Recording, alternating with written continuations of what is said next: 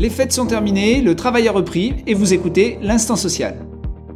Alors cette semaine, il y a très peu d'informations, aucun arrêt significatif, l'essentiel de l'actualité étant tourné vers la réforme des retraites. Il y a plusieurs semaines, je vous en avais délivré les grandes lignes et je vous propose donc de faire un nouveau tour d'horizon. Le 31 décembre, Emmanuel Macron a présenté ses vœux et a notamment demandé à ce qu'un compromis soit rapidement trouvé sur le projet de réforme de retraite. Parmi les points de crispation, il y en a principalement deux. Le premier, l'âge pivot.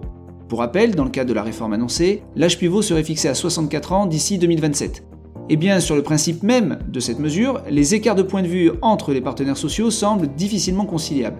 D'un côté, le président du MEDEF résume la situation en disant Nous connaissons les paramètres possibles, soit c'est une mesure d'âge, donc l'âge pivot, soit c'est une mesure sur les pensions, autrement dit on baisse les pensions, ou une mesure sur les cotisations, on les augmente. Nous ne voulons pas des cotisations, les organisations syndicales ne veulent pas des pensions, donc il reste qu'un seul levier, la mesure d'âge. Le petit problème, c'est que de l'autre côté, il y a plusieurs syndicats comme la CFDT, FO, l'UNSA, qui sont fermement opposés à la mesure portant sur l'âge, c'est-à-dire sur le taux pivot.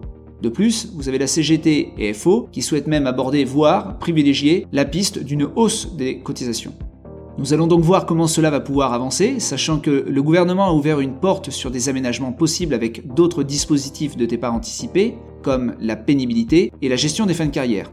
Sur ces deux sujets, des discussions vont intervenir très vite, le 14 et le 21 janvier, afin de parvenir à dégager de grandes orientations.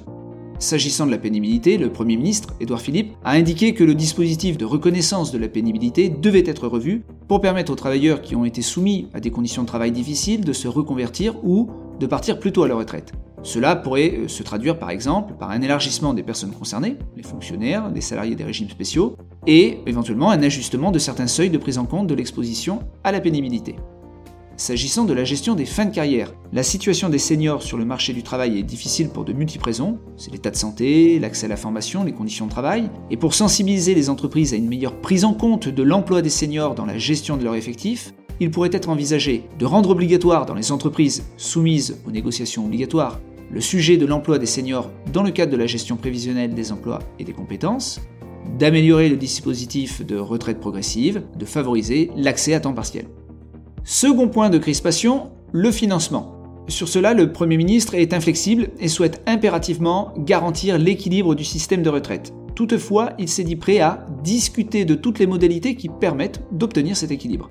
Suite à cette position, la CFDT a lancé l'idée d'une conférence de financement, qui a reçu un écho favorable auprès d'Edouard Philippe. Il reste maintenant aux partenaires sociaux d'en déterminer le contenu, les conditions d'organisation et de fonctionnement. Cela devrait être fait vendredi.